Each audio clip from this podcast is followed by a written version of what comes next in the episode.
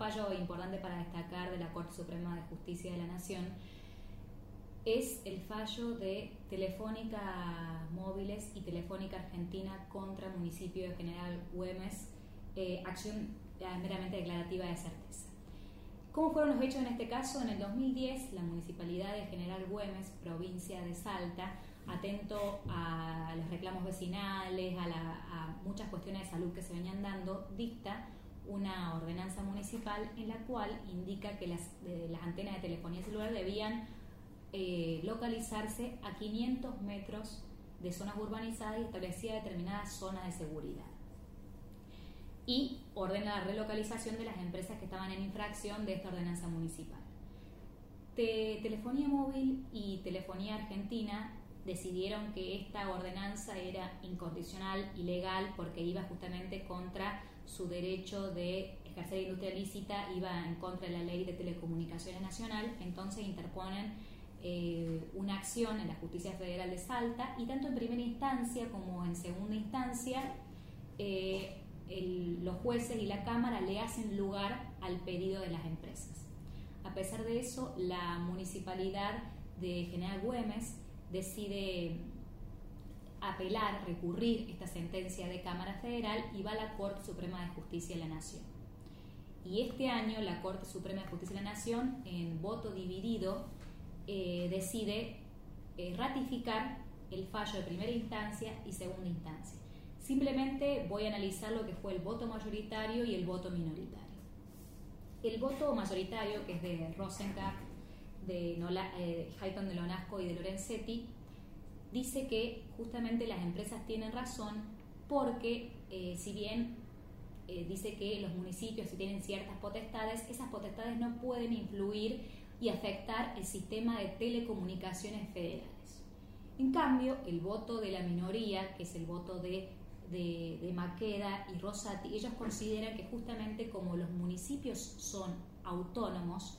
y fundados en lo que se llama principio de precaución, que es un principio ambiental garantizado por el artículo 4 de la ley 2575, que es la ley general del ambiente, que como sabemos es una ley de presupuestos mínimos, por lo tanto es obligatoria para todas las provincias,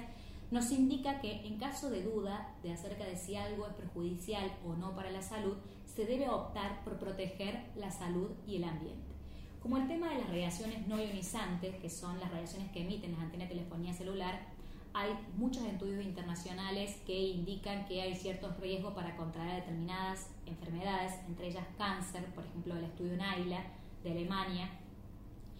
ellos optaron por la autonomía municipal y por el principio de precaución y ellos, eh, ellos digamos, eh, votaron eh, a favor del municipio de General Güemes, considerando que el municipio tenía autonomía para dictar esa ordenanza. A nivel personal, yo considero que justamente fundados en la autonomía municipal consagrada por la Constitución Nacional, pensemos que tanto en el artículo 41 que habla de eh, el derecho a un ambiente sano y equilibrado, que la única forma que la municipalidad de General Güemes podía hacerlo realidad era a través de la ordenanza que dictó y fundados en que recordemos que este artículo 41 viene a implicar una nueva delegación de facultades ambientales de las provincias y municipios que son preexistentes a la nación,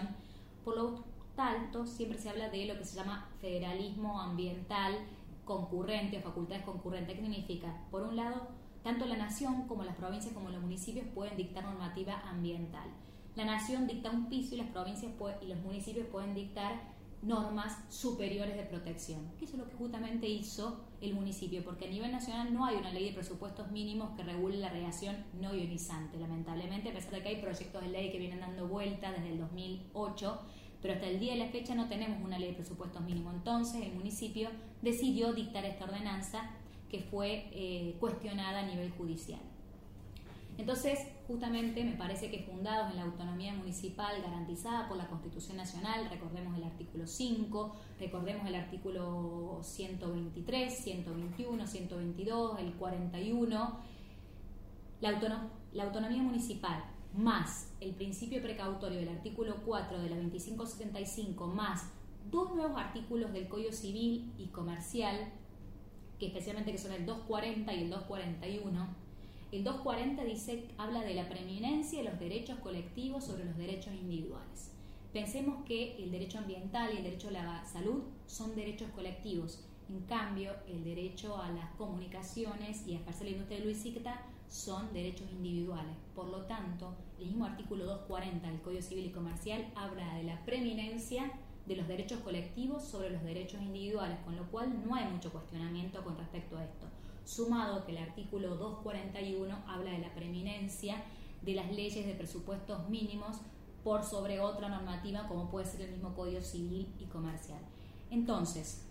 principio precautorio, autonomía municipal, federalismo ambiental, facultades concurrentes ambientales, el artículo 240, el artículo 241 hacen que yo comparte el fallo de la disidencia y no el fallo de la mayoría.